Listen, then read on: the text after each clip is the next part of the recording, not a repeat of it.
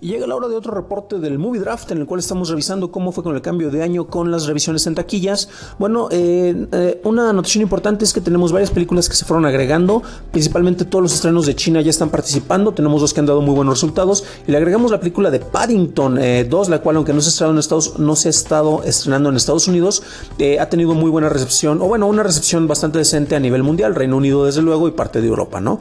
Pero bueno, esto cómo se traduce, muchas películas ya no están acumulando nada de dinero. Prácticamente todo lo que se estrenó hasta octubre ya no está acumulando, exceptuando por Suburbicon. Y bueno, cosas como Thor Ragnarok cada vez están reduciendo más sus ingresos. Eh, entre los estrenos eh, a nivel mundial, bueno, ya hablamos de las, películas chinas. The Greatest Showman sigue acumulando. Paddington 2 ya la mencionamos, pero también tenemos eh, Yumanji que ha tenido un excelente resultado. Leído muy, muy bien. Ha sido la, la gran ganadora en, esta, en estas últimas semanas.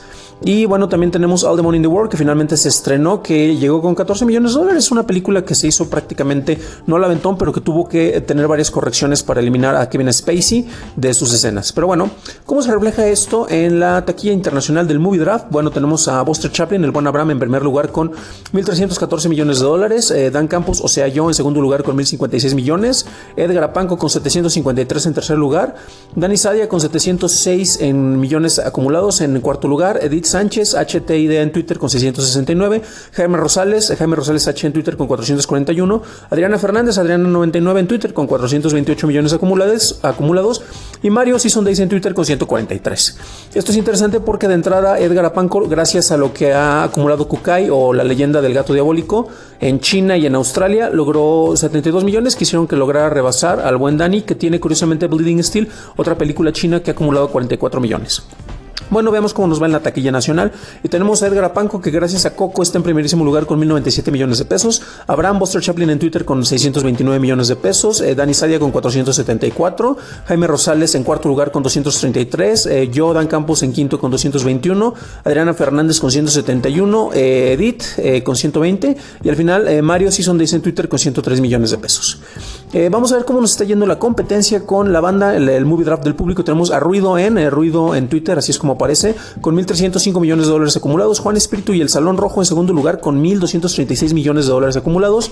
Ricardo, el guion bajo psicotrópico con 1.224 millones acumulados. La bolita roja que solo tiene Star Wars está en cuarto lugar con 1.056 millones acumulados. Oriol, eh, Wiz21 en Twitter con un millón, eh, perdón, con los mil millones.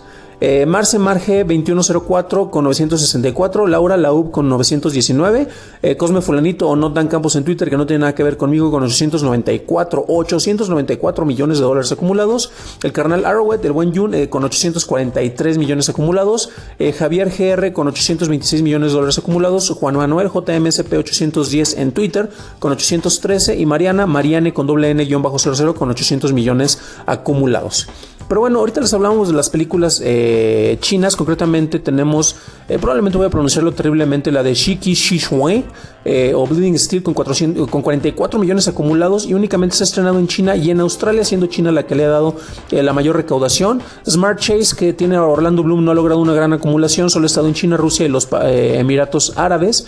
Y esa película, concretamente, ¿cómo le estaba yendo? Bueno, es de las que se estrenaron desde el principio, las, la teníamos ahí un, tanto en expectativa. En chino es Xi Shu Xin Long Feng Yi, obviamente lo estoy pronunciando muy mal, y solo tiene 2.727 acumulados, eh, solo se ha estrenado en esos tres países.